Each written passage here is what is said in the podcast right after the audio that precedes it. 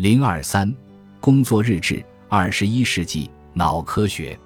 认知心理学领域中大多数激动人心的内容都源于一个交叉学科的新进展，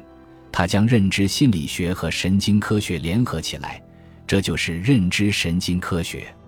认知神经科学这一科学领域的名称首创于二十世纪七十年代后期，在纽约的一辆出租车后座上，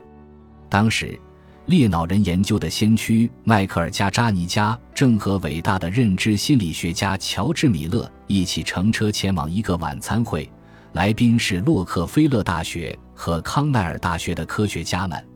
他们研究的是人脑如何使心灵运作，这是一个等待命名的主题。正是在乘坐出租车的途中，认知神经科学这一术语诞生了。在探讨认知神经科学的细节之前，让我们大致的考虑一个更大的问题，即认知神经科学如何适用于身心二元论。这个曾困扰了科学家和哲学家长达几个世纪之久，最近又被认知神经科学家们借助造影技术重新加以探究的问题。